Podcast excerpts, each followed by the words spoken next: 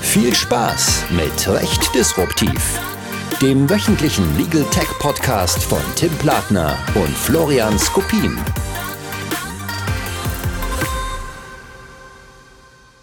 Ja, hallo und herzlich willkommen zu einer neuen Folge von Recht Disruptiv, unserem Podcast zu Legal Tech und dem Recht der Digitalisierung. Mein Name ist Florian Skopin und ich freue mich auch heute wieder gemeinsam mit dem wunderbaren Tim Plattner gemeinsam an den Mikros zu stehen. Grüß dich, Tim. Hallo, lieber Florian. Und ich sehe schon, Tim, du hast dich bestens vorbereitet auf unsere heutige Folge. Die Tarotkarten liegen bereit, die Wahrsagekugel ist bereitgestellt, denn wir wollen heute ein wenig in die Zukunft der Legal Tech Geschäftsmodelle schauen. Um was genau soll es gehen, lieber Tim? Ja, wir wollen einfach mal genau wie du es sagst, so ein bisschen unseriös in die Zukunft gucken und uns Gedanken darüber machen, was denn ähm, Legal Tech in ein paar Jahren machen kann, bewirken kann äh, und wie vielleicht auch das Verständnis von Rechtsdienstleistungen sich dadurch ändert. Und das natürlich ein bisschen getrieben einerseits von Technologie, ganz klar, das macht Legal Tech aus, aber andererseits auch ein bisschen aus der Erkenntnis, was denn für Geschäftsmodelle, also wie Recht wirtschaftlichen Zwängen unterworfen werden kann, äh, was das bedeutet. Mhm. Genau, und dabei äh, klassische Zweiteilung. Wir haben einmal den Step letztlich vom traditionellen Rechtsdienstleistungsmarkt hin zum Jetzt und dann Stichwort die Wahrsagekugel, Stichwort die Tarotkarten, auch noch ein Blick in die Zukunft zum Abschluss. Wo könnte die Reise hingehen? Genau. Wenn man sich den äh, traditionellen Rechtsdienstleistungsmarkt mal anschaut, wie war da die Struktur, wie war da der Aufbau und vor allem, welche Rolle hat Technik bei dem Ganzen gespielt? Jetzt sind wir beide ja noch, ähm, ich würde fast sagen, erschreckend jung. Äh, das heißt, wir können das äh, fast wie aus dem Geschichtsbuch hier nur nachzeichnen, äh, sodass Ungenauigkeiten da bitte großzügig verziehen werden mögen. Ähm, wir hatten sicherlich, und das sehen wir auch im regulatorischen Rahmen, bis vor einigen Jahren, äh, Anfang der Nuller ungefähr, ja doch einen sehr ähm, starren Rechtsmarkt. Wir hatten die Anwaltschaft als quasi Monopol der Rechtsdienstleistungen und wir hatten natürlich einen Kassodienstleister mit so ein bisschen, äh, sagen wir mal, Beiwerk im RDG an anderen äh, rechtsberatenden Berufen, äh, die aber, sagen wir mal, kaum relevant waren, prozentual. Ähm, und im technologischen Bereich, das, das ist ja so ein bisschen das entscheidende Kriterium jetzt, klar, war es ja kaum möglich. Wenn man sich anguckt, gerade im, im angloamerikanischen Raum, da ist die Frage, wie Technologie äh, das Recht verändert, schon in den boah, 80ern, Ende der 80er, Mitte der 80er aufgegriffen worden, dann so ein bisschen eingeschlafen und hat dann ja so eine Renaissance äh, durch die Umsetzung und nicht nur die theoretischen Überlegungen Anfang, nee, Ende der 90er, Anfang Nullerjahre erfahren. Mhm. Genau, das heißt, wir sehen auch auf dem deutschen Rechtsdienstleistungsmarkt eine zunehmende Technisierung. Ähm, was bedeutet das für die traditionellen Strukturen in diesem Bereich? Also ich sage mal, Stichwort die klassische alteingesessene Rechtsanwaltskanzlei. Wo liegen Gefahren für diese Kanzleien und wo sind vielleicht auch Chancen? Das hängt ja stark davon ab, was man glaubt, was Legal Tech erreichen können wird. Ja, oder was es vielleicht auch schon jetzt erreicht. Also die äh, Frage der Gegenüberstellung, wo ist die Existenzberechtigung, wenn XY eintritt, ja, hängt ja ein bisschen davon ab, was jetzt äh, XY ist. Ganz allgemein gesprochen, ja, um das vielleicht etwas auch herunterzubrechen, muss man sich natürlich wie immer in einem in einer Revolution innerhalb einer Branche, das ist ja jetzt nichts Neues, das kennen wir ja seit der, weiß ich nicht, industriellen Revolution, dass man sich abgrenzen muss innerhalb der Branche als Differenzierungskriterium, warum man trotz geringerer Effizienz gleichwohl noch wettbewerbsfähig ist. In beratenden Berufen natürlich ist das etwas einfacher, weil man äh, entweder vorgeblich oder tatsächlich gewisse Beratungsqualitäten vorweisen kann, die man vielleicht nicht von der Stange bekommt. Äh, Hartung bemüht sich dann immer um so ein bisschen das Beispiel, ne? Maßanzug äh, versus Konfektionsmode. Ähm, das, glaube ich, ist immer noch und wird auch immer noch ein wichtiger Faktor bleiben. Aber nichtsdestotrotz ist eben die Konfektionsmode die, die ein ganz überwiegender Teil der Bevölkerung nun mal kauft. Mhm, verstehe.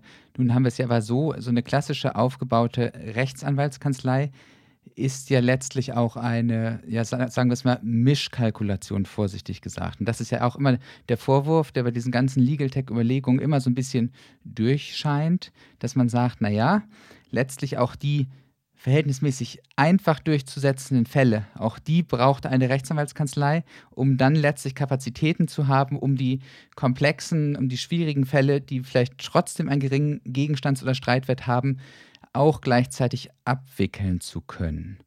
Was sagst du dazu, Tim?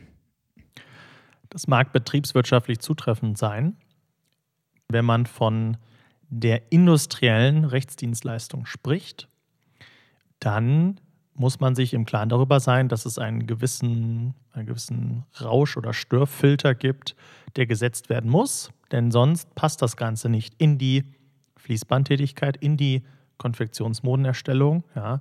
Ähm, äh, das muss man sich schlicht bewusst sein. Die Frage ist ja ein bisschen, was ist dann die Konsequenz? Ja, also werden dann diese Fälle überhaupt nicht mehr bearbeitet? Ähm, müssen vielleicht andere Vergütungsstrukturen für diese Fälle her? Hält man das überhaupt für für billig zu sagen, der einfache Fall ist quasi ein bisschen overpriced, ja, und der komplexe underpriced. Ähm, das ist ja, sind ja einfach, ja, einerseits unternehmerische, andererseits rechtspolitische Fragen, die ich aber, wie ich finde, gar nicht so sehr eine Frage von Legal Tech ist, sondern das ist eine rein unternehmerische Frage. Man kann auch schon vorher mit günstigen Associates irgendwelche Fließbandrechtsdienstleistungen erbringen. Ja, letztendlich ändert sich nur die Marge und vielleicht die Effektivität und und und. Aber ähm, das würde ich jetzt vielleicht nicht dem äh, Legal Tech als solchem anlasten wollen. Vielleicht, wenn wir uns mal so angucken, Florian, was sich äh, vergleichend in der Art, wie Recht durchgesetzt wird. Ja, beliebtestes Beispiel, was wahrscheinlich noch in zehn Jahren immer angeführt ist, Flightride. Ja, also was hat sich denn jetzt von der Kanzlei, die Flugverspätungsansprüche vielleicht mal durchsetzt, zu einem Flightride-Anbieter strukturell geändert? Ja, genau. Also du, äh, du siehst auf jeden Fall ähm, die ganz weitgehende Technisierung der Leistungsangebote, dahingehend, dass durch Angebote wie Flightride überhaupt erst eine ja, kosteneffiziente Mandatsbearbeitung möglich ist. Also man muss sich vorstellen, der klassische Anwalt, der irgendwie Fluggastrecht vielleicht als Nebenbrot irgendwie traditionellerweise angeboten hat, der benötigt natürlich zur effizienten Anspruchsdurchsetzung exakt dieselben Informationen, die auch Flightride braucht. Mit dem kleinen Unterschied, dass Flightride natürlich oder stellvertretend Flightride für, natürlich für sämtliche anderen Anbieter auch ähm, vielfach bei der Sachverhaltsanalyse, bei der Mandatsbearbeitung Algorithmen einsetzen, um bestimmte Sachverhaltsparameter zu analysieren. Also man stelle sich vor, wie war beispielsweise der Flugverkehr vor dem eigentlichen Abflug der Airline ähm, hatte der Flieger vielleicht schon Verspätung, bevor der eigentliche Flug stattgefunden hat. Ähm, Gab es Staubwolken in der Sahara, dass vielleicht sich der Flug aus Kairo vielleicht etwas verzögert hat. Ähm, und all solche Aspekte brauche ich natürlich letztlich für eine effiziente Anspruchsdurchsetzung, zumal die Airlines ja wirklich mitunter bemüht sind, eine effiziente Rechtsdurchsetzung ähm, zu erschweren. Drücken wir es mal so vorsichtig aus. Mag auch ähm, Vorzeigebeispiele geben, das möchte ich hier gar nicht abstreiten, aber die Erfahrung. Welche denn? Ja, Anbieter wollen wir jetzt nicht nennen, aber ähm, also, die, die, die Aber dir fällt jemand ein, das vielleicht nur nach. Ja, mir, mir, fällt tatsächlich jemand ein, wo das sehr äh, effizient funktioniert hat damals tatsächlich. Aber äh, gerade wenn man so in den kostengünstigeren Preissegmenten sich mal umschaut, dann zeigt doch die Erfahrung, dass äh, ja doch häufig ähm, der Gang zu Gericht notwendig ist. So und ähm, da ist es dann einfach so, ermöglicht die Technisierung gerade erst die effiziente Mandatsbearbeitung. Und ähm, die, die, traditionelle Rechtsanwaltskanzlei verfügt häufig nicht über entsprechende Systeme, was nicht zuletzt auch deswegen geschuldet ist, weil anders als Inkassodienstleister Rechtsanwaltskanzleien ja beispielsweise dem Fremdbesitzverbot unterliegen. Das heißt, die Aufnahme von ähm, strategischen Investoren beispielsweise ist für eine traditionelle Anwaltskanzlei schlichtweg nicht möglich. So anders als es ähm, im Inkassodienstleistungsbereich möglich ist. Hm. Würde ich immer entgegenhalten und sagen, dass das eigentliche Asset, die Software natürlich in der eigenen GmbH erstellt, ausgelagert und dann auch fremdfinanziert werden kann. Ähm, nur die eigentliche Rechtsanwaltsgesellschaft nicht. Aber ja, genau. Das heißt, wir können einerseits den Sachverhalt automatisierter oder datenbasierter äh, aufklären. Wir können also um die Eingaben des Nutzers herum die, die, die, tatsächlichen Umstände weiter aufhellen, ohne dass er es uns mitteilen muss und natürlich Ableitungen treffen. Äh, diese Ableitung nutzen wir oder nutzt ein Legal Tech äh, auch, um das ganz wichtige Thema der Kostenrisikodeckung ähm, zu ermöglichen, richtig? Richtig, genau. Also äh, Kostenrisikodeckung ist ja eigentlich das Schlagwort, wenn man sich äh, um Thematiken des Zugangs zum Recht äh, einmal näher widmet. Weil einfach natürlich die Frage ist, äh, wir haben einen Rechtssuchenden, der hat einen bestimmten Rechtsanspruch. Ähm, je nachdem, wie der Rechtssuchende unterwegs ist, kann es aber passieren, dass der Rechtssuchende sagt, aufgrund meiner eigenen Risikopräferenzen, weiß ich zwar, dass ich höchstwahrscheinlich gewinne und den Anspruch durchsetzen kann im Falle eines gerichtlichen Verfahrens, verzichte aber gleichwohl trotzdem aus dem sogenannten rationalen Desinteresse, das Stichwort wird ja immer bemüht, ähm, darauf tatsächlich meine Ansprüche geltend zu machen. So, und ich meine, da gibt es eigentlich zwei unterschiedliche Ausprägungen von. Es gibt einmal einerseits die Leute, die sagen, ich weiß, dass ich meinen Anspruch sicher durchsetzen kann aber der monetäre Aufwand, den ich unternehmen muss, um meine, ich sag mal, 8,50 Euro an eingesparten Luftverkehrssteuern zurückzufordern, übersteigt meine durchzusetzende Forderung derart um ein Vielfaches, dass ich schlichtweg sage, okay, es ist mir die Sache nicht wert. So, das ist derjenige, der vielleicht gar nicht mal risikoavers eingestellt ist, der sagt einfach nur Kosten-Nutzen-Kalkül, macht für mich gesehen keinen Sinn. So, also rational, ne? Rational gesehen, richtig. Mhm. So, dann gibt es letztlich den risikoavers eingestellten Rechtssuchenden, der zwar sagt, rational gesehen würde es absolut Sinn machen, aber aufgrund meines eigenen Risikoprofils, meines eigenen äh, Risikosettings verzichte ich gleichwohl auf eine Rechtsdurchsetzung, ähm, weil mir die Sache einfach zu unsicher ist. Also klassisches Beispiel, ähm, Abgasskandal beispielsweise. Wenn ich eine Rechtsschutzversicherung habe, wunderbar, gehe ich dagegen vor, mache entsprechende Schadensersatzansprüche geltend. Wenn ich abgesichert bin durch einen Prozessfinanzierer, ja, und auch den hatten wir in den vergangenen Folgen ja schon das ein oder andere Mal bei uns, auch kein Problem. Dann gebe ich vielleicht ein äh, Stück von meinem Kuchen ab, weiß aber genau, egal was passiert, ich ähm, laufe nicht Gefahr, auf äh, entsprechenden Kosten sitzen zu bleiben unter der Voraussetzung natürlich, dass der Prozessfinanzierer liquide ist und nicht während der Rechtsdurchsetzung insolvent geht. Ähm, anders sieht das natürlich aus, wenn entsprechende Angebote überhaupt nicht bestehen. So, also wenn ich komplett auf mich allein gestellt bin, ich nicht die Möglichkeit habe einer Kostenrisikodeckung, sei es ähm, before the event oder after the event. Ähm, und da ist, glaube ich, aus meiner Sicht die zentrale Schraube, wo man sich auf dem Rechtsdienstleistungsmarkt anschauen muss, wie schafft man es letztlich, attraktive Rechtsdurchsetzungsangebote für die Rechtssuchenden zu schaffen? Bei der äh, Verlustaversion vielleicht nur noch ähm, ergänzend, ähm, das ist ja so ein bisschen das, die, das psychologische Phänomen, dass der Verlust irrational stärker gewichtet wird als der Gewinn in selber Höhe. Ja? Und man deshalb also eher bereit ist, auf eine möglicherweise auch höhere Gewinnaussicht zu verzichten, um nicht den subjektiv stärker empfundenen Verlust äh, zu riskieren. Ne? Also ähm, das kommt noch hinzu und bei der Prozessfinanzierung, wenn man sich das jetzt fragt, ja, das gab es doch schon vorher, Anfang der Nullerjahre, bevor diese tech-basierten Dinger starteten, ist richtig. Ähm, Problem war aber nur da, dass meist die Streitwerthöhe einen gewissen Schwellwert überschreiten musste, 50, 100.000 Euro. Da sind wir ja mit 600 Euro bestenfalls Entschädigung weit von entfernt.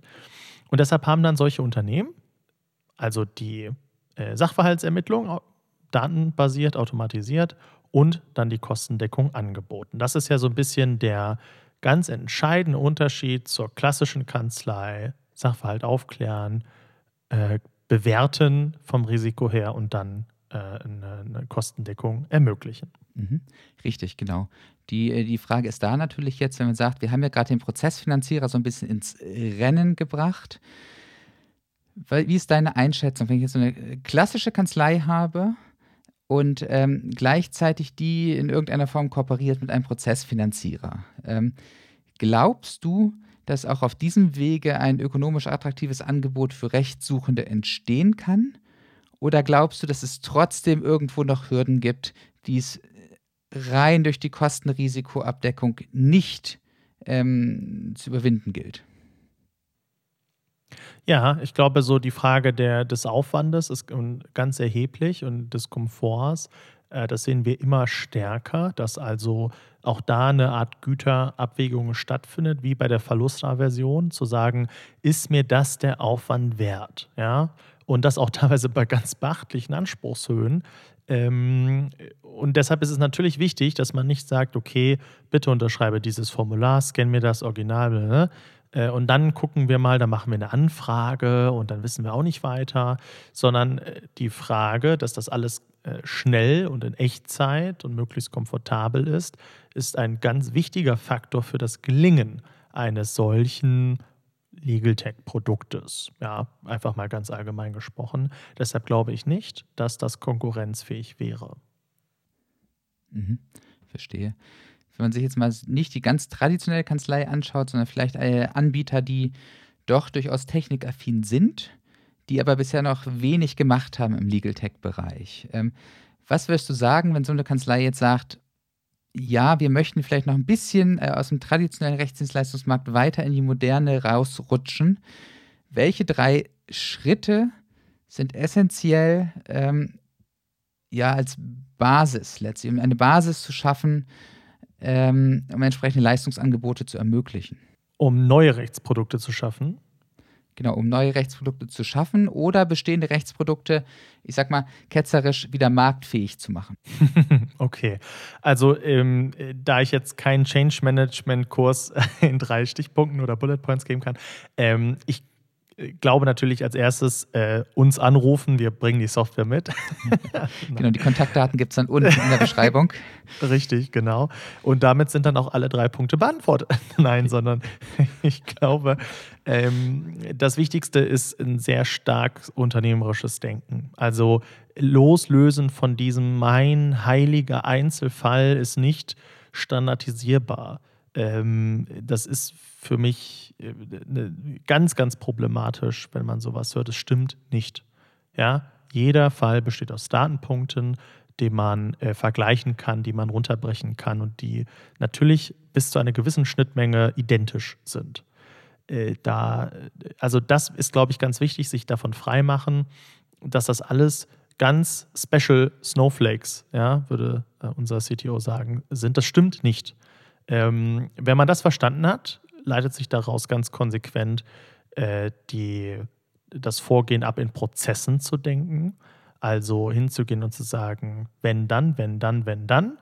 Und das, wenn dann, so lange hinterfragen, bis es ein gerader Prozess ist.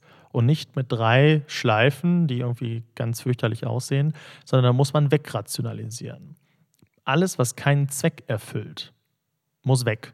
Ja? Und das kann ganz schön schmerzhaft sein für eine Kanzlei, äh, auch in der Personalstruktur. Aber gut, so ist es.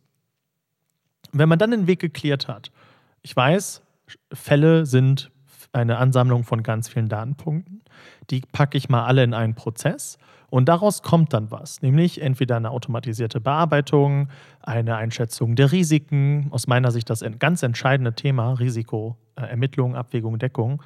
Ähm, oder eben auch neue Rechtsprodukte. Ja, also das ist ja in vielfacher Hinsicht ähm, zu gebrauchen, wenn man einmal einen geraden, sauberen Prozess entwickelt hat.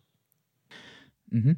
Nun ist es jetzt ja aber so, wir haben ja bei der Anwaltschaft letztlich ja noch die heilige Kuh des Organs der Rechtspflege. So, und wenn du jetzt diesen Prozess, den du beschreibst, ist ja mehr so eine Neuausrichtung der Anwaltschaft dahingehend, dass Anwälte zukünftig ja so ein Stück weit zumindest Prozessdenker sind.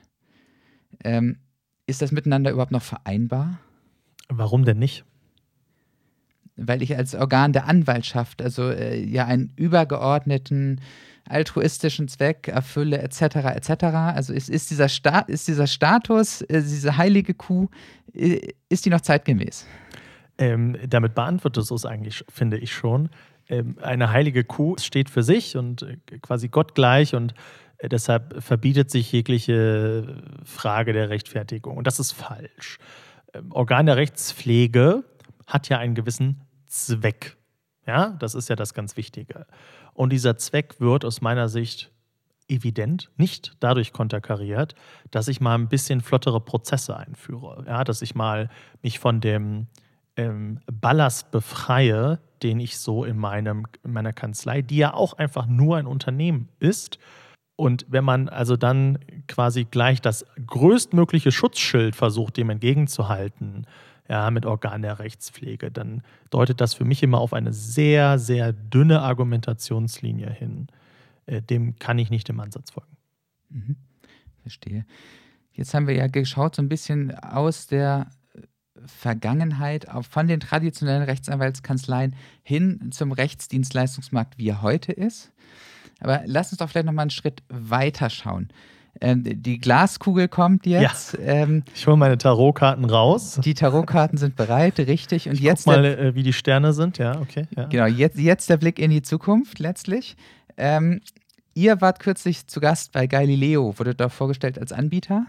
Und ähm, ich äh, äh, musste ja wirklich schmunzeln, als ich das Video gesehen habe in der Mediathek. Ihr werdet vorgestellt als die Schutzgeld- und Schmerzensgeld-App. So, deshalb die Frage an dich, lieber Tim. Ähm, was geht denn da? Zukünftiges Geschäftsmodell äh, in Kasso von Schutzgeld oder wie kann ich das vorstellen? Ja, ähm, das.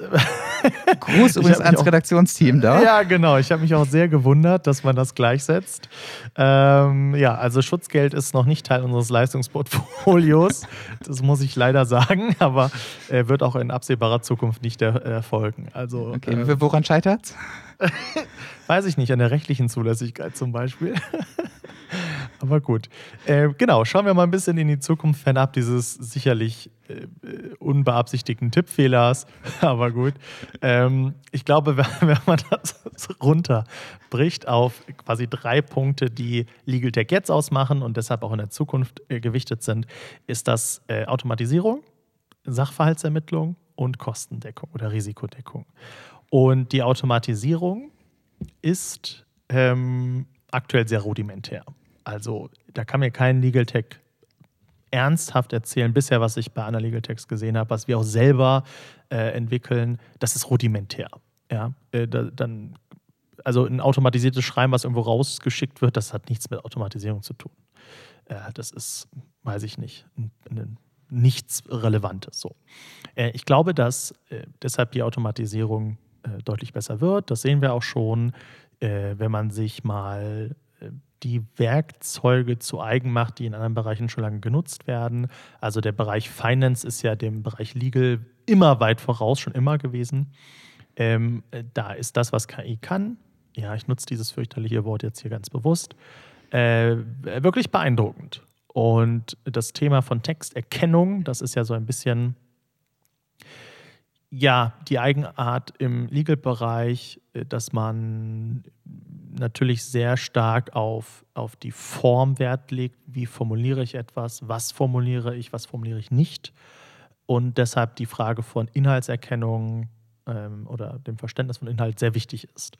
So, da gilt es meiner Einschätzung und auch dem, was ich einfach so sehe, äh, in eine gute Richtung, die aber noch nicht so, dass man es ansatzweise äh, sagen könnte, das ist eine gute, ein gutes Level. Schon gar nicht bei branchenübergleichenden Vergleichen. Das, glaube ich, wird sehr, sehr wichtig. Also es wird mehr automatisiert, weil man mehr versteht, was in einem Fall passiert.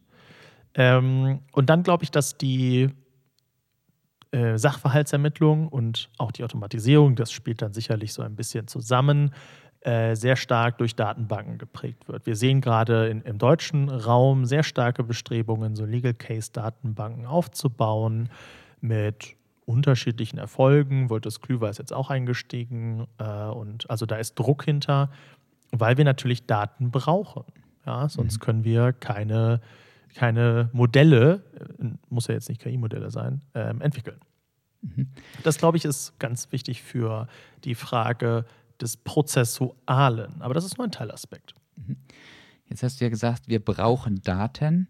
Ähm, meinst du letztlich Fallspezifika oder meinst du gerichtliche Entscheidungen? Weil ich habe irgendwo, ich erinnere nicht mehr den genauen Prozentsatz, aber es war auf jeden Fall nur ein Bruchteil der gerichtlichen Entscheidungen, werden ja auch letztlich nur veröffentlicht. Und jedes Mal, wenn ich eine unveröffentlichte Entscheidung anfordern möchte, werde ich ja mit einem gewissen Kostensatz, der übrigens von Gericht zu Gericht unterschiedlich ist, äh, interessanterweise, ähm, zur Kasse gebeten. Glaubst du, wenn man Gerichte verpflichten würde, sämtliche Entscheidungen öffentlich zugänglich zu machen, dass das letztlich das Legal Tech der Zukunft befördern würde? Ja, aber das ist ein, eine ganz simple Gleichung quasi ähm, je mehr Daten ich habe, desto genauere Modelle und komplexere Modelle kann ich entwickeln äh, und desto stärker kann ich die auf meinen Fall münzen. Äh, das gilt ja für alle Datenbereiche und äh, einerseits kann man eigene Fälle heranziehen, das geht gut. Ähm, andererseits sollte man aber eben auch für gewisse Motive auch Urteile haben. Ähm, und wenn es da an der Datengrundlage fehlt, das wird jeder äh, Informatiker, der sich damit beschäftigen muss oder will, wissen, dann wird es eng, was so die Genauigkeit angeht. Das heißt, da glaube ich schon, das ist in jedem Fall wichtig. Wofür man das dann im Einzelnen benutzt, um ähm, Entscheidungsergebnisse zu haben, um gewisse Phrasen oder Argumentationsmuster zu erkennen, das ist dann letztendlich ja, ja äh, Frage der Anwendervorgaben. Mhm. Genau, jetzt hast du ja zwei von drei Aspekten schon abgehandelt. Du hast gesagt, äh, Automatisierung ist wichtig, äh, Daten sind wichtig. Und dein dritter Punkt war ja letztlich die Kostenrisikodeckung, wenn ich dich richtig verstanden habe. Wo siehst du da die zukünftigen Entwicklungen? Wo geht die Reise hin letztlich?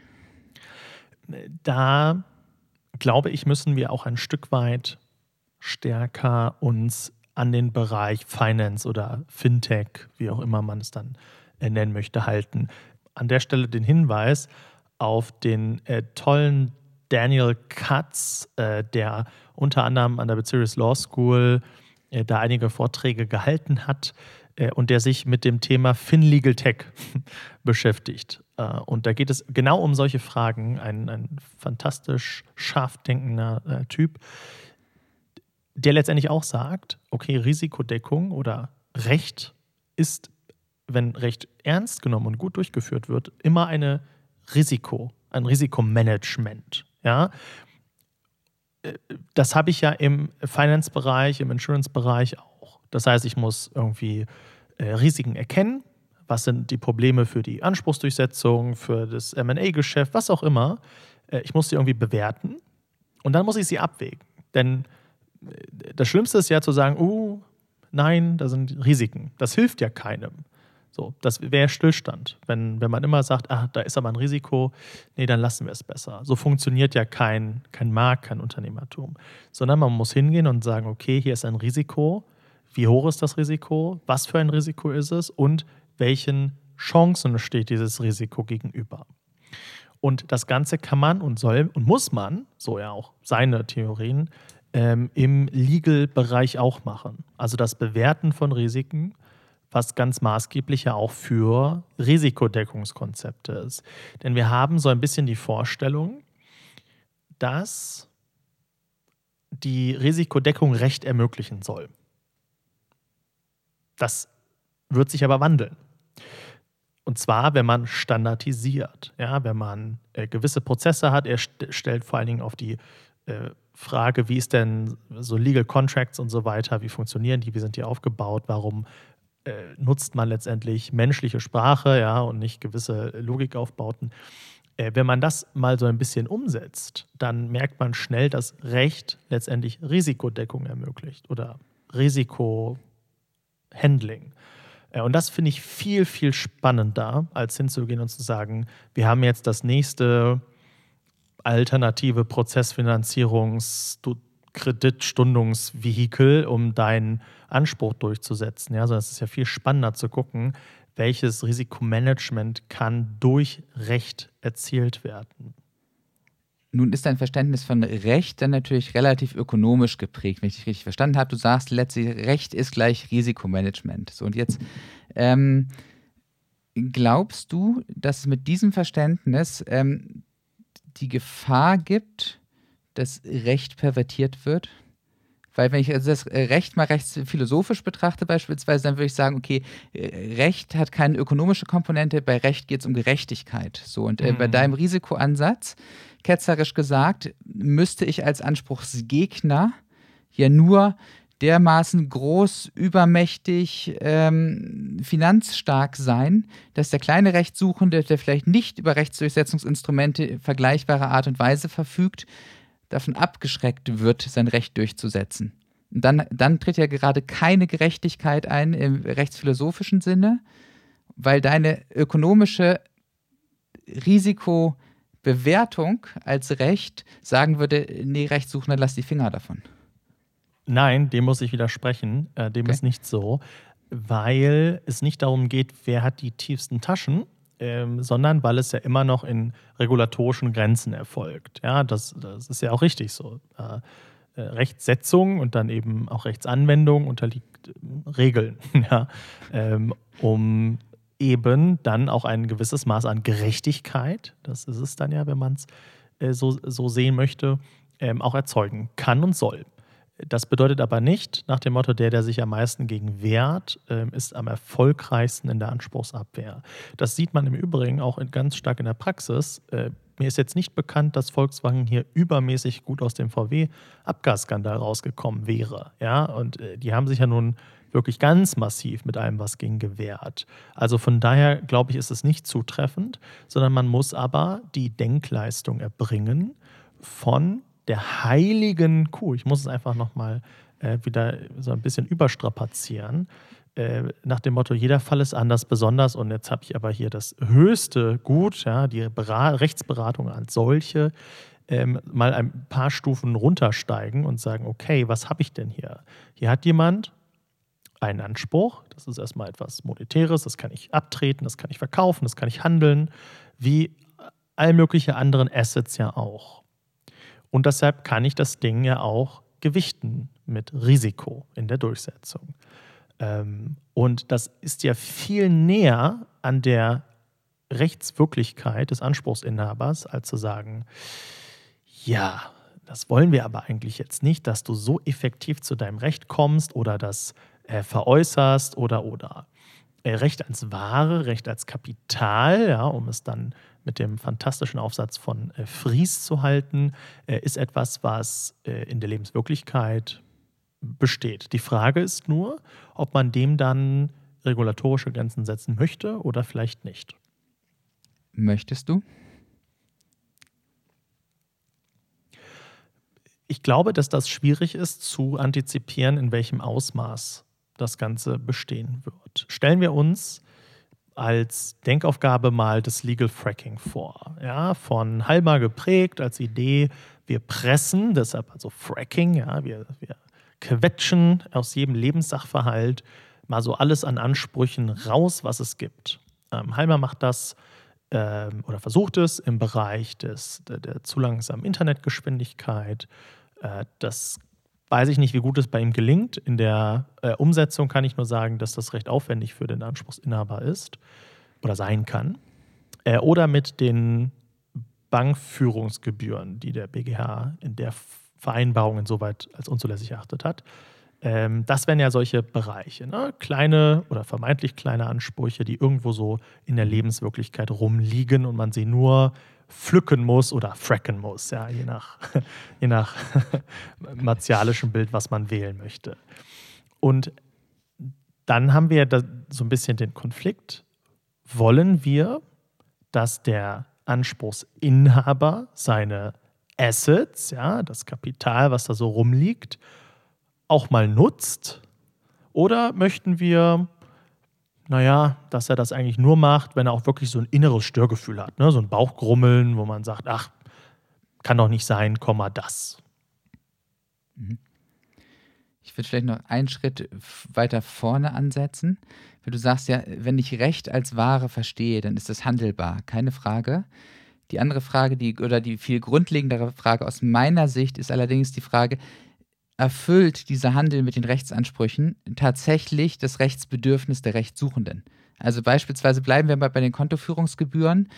Das mag ja schön und gut sein, wenn ich irgendwie meinen Rückzahlungsanspruch ähm, gegen 10 Euro verkaufen kann ja, mir aber in Reaktion auf diesen Handel mit Rechtsansprüchen mir beispielsweise mein Kreditinstitut meine äh, Kontoverbindung kündigt. So, und ich meine, da gibt es ja Anbieter, die sagen dann aus meiner Sicht relativ lapidar, ja, Mai, also das Risiko besteht, aber es ist ja trotzdem wichtig, dieses Unrecht nicht hinzunehmen. So, und deshalb die Frage, hilft rechte Handel tatsächlich immer, um die Interessen der Rechtssuchenden zu verwirklichen? Nein, ein, ein quasi Schwarz-Weiß-Denken immer und nie, das glaube ich, verbietet sich, weil einfach auch Lebenssachverhalte zu unterschiedlich sind. Ähm, hier in dem besonderen Fall, wo dann Banken äh, erstaunlich rabiat, wie ich finde, äh, sich zur Wehr setzen wollen und eben sagen, okay, dann kündigen wir halt, dann können wir das Konto wirtschaftlich nicht mehr weiterführen. Wo ich denke, okay. Äh, oder ja, also dann müssen wir leider die Gebühren in der Zukunft erhöhen. Aber wenn du darauf verzichtest, dann senken wir sie wieder ein bisschen. So, und das äh, ist ja etwas, was man, äh, sagen wir mal, wenn wir ähm, Vertragsparteien, die auf Augenhöhe kommunizieren wollen, also zwei Kaufleute, die so, so handeln, äh, da würde der eine völlig zu Recht aufstehen und gehen. Ja, weil das keine Grundlage für eine vertrauensvolle ähm, Vertragsgestaltung ist. So, und in Masse, also aus meiner Sicht, wenn ich Anbieter wäre, dann würde ich doch mal gucken, ob man diesen Kunden eben in Reaktion darauf äh, nicht ein tolles neues Angebot mit einer anderen Bank machen kann. Ja, ist doch wunderbar. Also quasi die Reaktion des Anspruchsgegners zu fürchten und deshalb die Rechtsdurchsetzung zu unterlassen, finde ich ist ein ganz gefährliches Argument, weil man so ein bisschen Umstände mit einbezieht in die Rechtsdurchsetzung, die außerhalb des Rechts sind. Ja, das sind ja tatsächliche Fragen. Äh, und das, finde ich, sollte man nicht machen.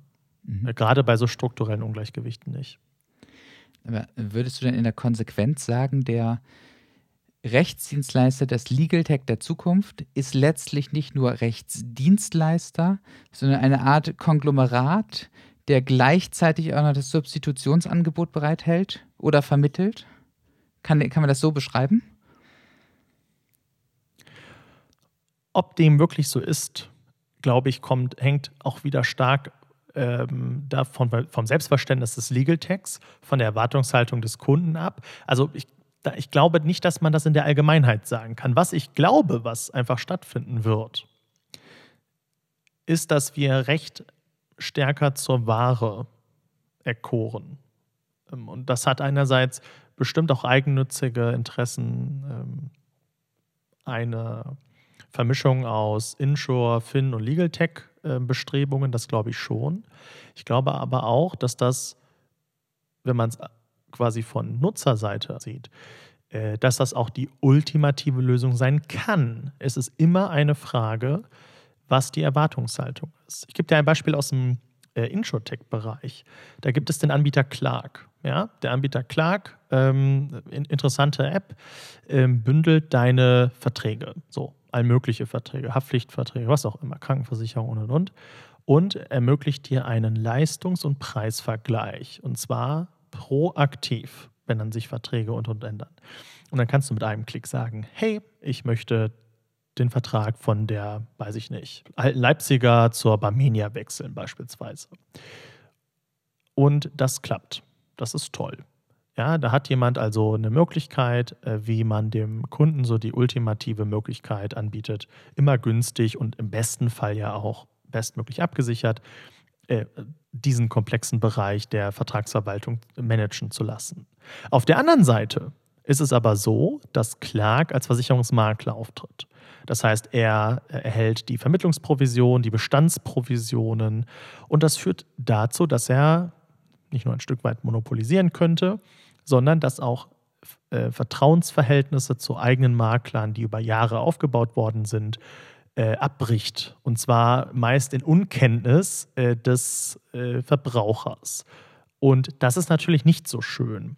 Äh, wenn man sich mal die Bewertung, ich glaube, die kann man nicht mehr sehen, ich bin mir nicht ganz sicher, da angeschaut hat, war das der Hauptkritikpunkt immer und immer wieder, dass ähm, das nicht transparent genug war, dass also die Nutzererwartung in diesem Bereich nicht erfüllt worden ist.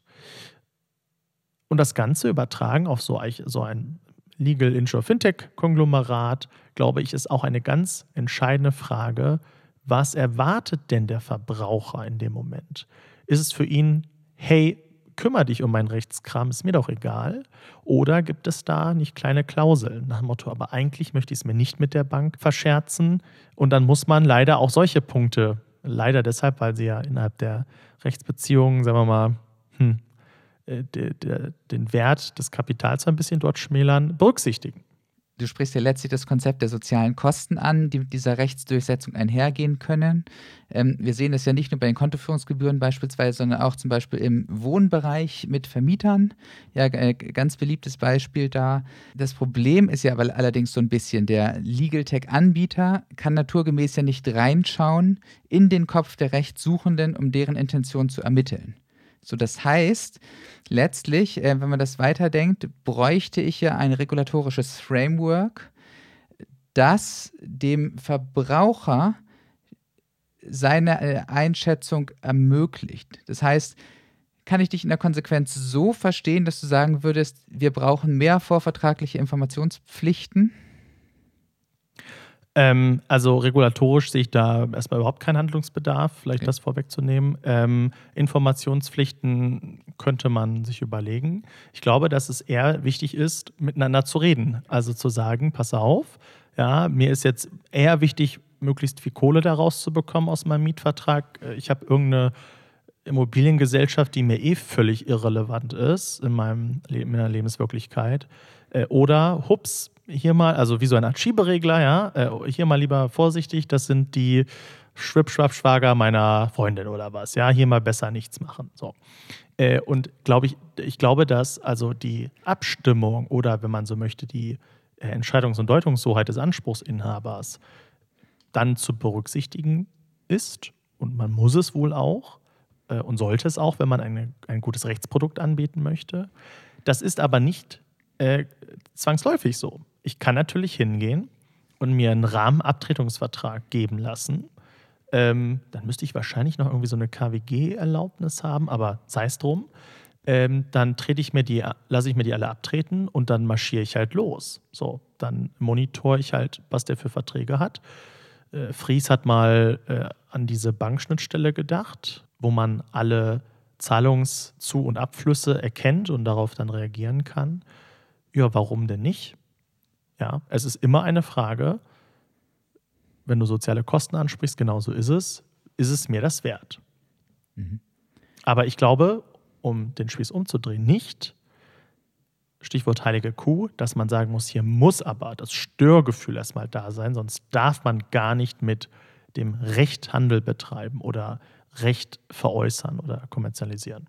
Mhm. Verstehe. Ich glaube, das ist ein gutes Resümee von dem Blick in die Zukunft letztlich. Deshalb letzte Frage an dich. Äh, hol nochmal die Glaskugel hervor. ähm, was ist in zehn Jahren das Legal Tech der Stunde und was für einen Anspruch setzt das durch? Das ist natürlich, du musst dir auch Gedanken machen. Äh, ja, selbstverständlich. Muss, sehr gut, sehr gut. Ich glaube, dass das Legal Tech der Zukunft kein Legal Tech ist, sondern ich glaube, dass es ein Fintech sein wird. Ich glaube nicht, dass es auf die Kunst der Rechtsdurchsetzung mehr ankommt, weil durch die Automatisierung eine solche Anspruchsbündelung und äh, Massenbearbeitung möglich ist, dass es das Recht zum Kapital, zur Ware wird. Davon bin ich fest überzeugt äh, und dass deshalb auch viel mehr Geld in diesen Bereich gepumpt werden wird und es letztendlich darauf ankommt, wer die besten Subscription Models dafür anbietet und wer die beste Technologie hat. Äh, davon bin ich überzeugt. Ja, sehr spannend auf jeden Fall. Jetzt aber du. ja, das ist, äh, du hast, ich gebe dir schon recht, das ist gar nicht mal so einfach zu beantworten. Ähm, ich finde diesen Ansatz äh, mit dem Bankkontoabgleich tatsächlich sehr spannend. Und ich glaube, ähm, wir sehen es in anderen Bereichen ja, dass es mehr und mehr Anbieter gibt, die zu so einer Art Konglomerat werden. Ähm, einfach weil sich rechts tatsächlich zeigt, dass Rechtssuchende gar nicht mal so unendlich viele Ansprüche haben, die für eine Rechtsdurchsetzung geeignet sind durch einen spezifischen Anbieter oder aber äh, sich in einer solchen Lebenssituation befinden, dass gewisse äh, Cross-Selling-Effekte, ja, wie wir sie in der letzten Folge ja auch schon äh, angesprochen hatten, kurz, einfach nur eingeschränkt möglich sind. Von daher glaube ich, dass das ähm, Legal Tech der Zukunft ähm, sehr technologiegetrieben sein wird. Ähm, es hinbekommt, möglichst umfassend ähm, Vertrauen zum Verbraucher aufzubauen und deren persönliche Lebenssituation allumfassend zu analysieren, abzubilden, um dann letztlich in einem zweiten Schritt ähm, dem Verbraucher eine informierte Entscheidung zu ermöglichen, in welchen Bereichen bestehen Ansprüche, Stichwort Rechtsbewusstsein, und in welchen Bereichen sollen diese Ansprüche tatsächlich durchgesetzt werden oder wie du es schon gesagt hast, ja auch gehandelt werden, meinetwegen veräußert werden an jemand, der Rechtsdurchsetzung professionalisiert, an jemand, ähm, der entsprechende Ansprüche vielleicht auch bündeln kann. So, und ähm, ich glaube, das ist letztlich ähm, das strategische Asset. Wen man dahinter letztlich als Kanzlei hinterher schaltet oder welchen Kassodienstleister, ist aus meiner Sicht zweitrangig, sofern du als Verbraucher diese Bindung zu deinem ich sag mal, Stamm-Legal Tech nach wie vor hast, was dann alles weitere für dich als Rechtsdurchsetzung koordiniert im Einklang mit deinen Intentionen. Absolut. Äh, zehn Jahre, sagst du? Äh, ja. Hm. Du, du glaubst Zwei ja? Jahre. Drei. Okay. Zwei. Zwei. Mhm. Okay. Dann, Mehr sage ich dazu nicht. Dann, dann, dann, dann, würde ich sagen, warten wir es ab, lassen wir uns überraschen. Äh, deinem Grinsen zufolge nach hackst du irgendwas aus. So, ähm, dann wollen wir doch mal äh, zur nächsten Kategorie gehen, Florian. Es hat mir wahnsinnig Spaß gemacht. Äh, wir sind ganz schön lang heute. Wollen wir noch Anekdoten machen? Ich finde, gehört eigentlich dazu, ne? Ja, äh, halt dich kurz, lieber Tim. Ja, was ist denn deine Anekdote der heutigen Woche? Ja, das mache ich natürlich gerne. Ich habe nur auch nur zwei kleine Videoempfehlungen. Äh, das eine ist äh, die vorhin schon angesprochene Finn Klammer Legal Tech Lesung Legal Technology Lecture Series von äh, Daniel M.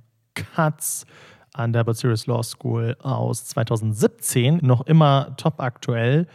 Ähm, man sieht übrigens auch an den anschließenden Fragen der Studenten, dass so ein Grundverständnis von dem, was er da vorgetragen hat, eigentlich noch nicht vorhanden ist und sich erst bilden muss. Also das äh, sehr, sehr schön, um nochmal den Podcast äh, zu, definitiv zu vertiefen. Und das andere möchte ich, jetzt haben wir es ja fast schon fertig, ich habe ja schon mehrfach über, das, äh, über Afghanistan hier gesprochen, ähm, ist die Doku äh, der ARD, Doku im ersten, das Afghanistan-Desaster. Und das Spannende hierbei ist, dass man drei Soldaten, zwei Soldaten, eine Soldatin, schon vor zehn Jahren zu einer solchen Doku kurz vor der Abreise nach Afghanistan gefilmt und begleitet hat und jetzt eben zehn Jahre später nochmal auf genau die Protagonisten zurückkommt und die Erfahrungen, Gefühle, Eindrücke der Familien und auch der Soldatinnen und Soldaten sehr, sehr eindrucksvoll auch in Ansehung dieses Desasters hinterher.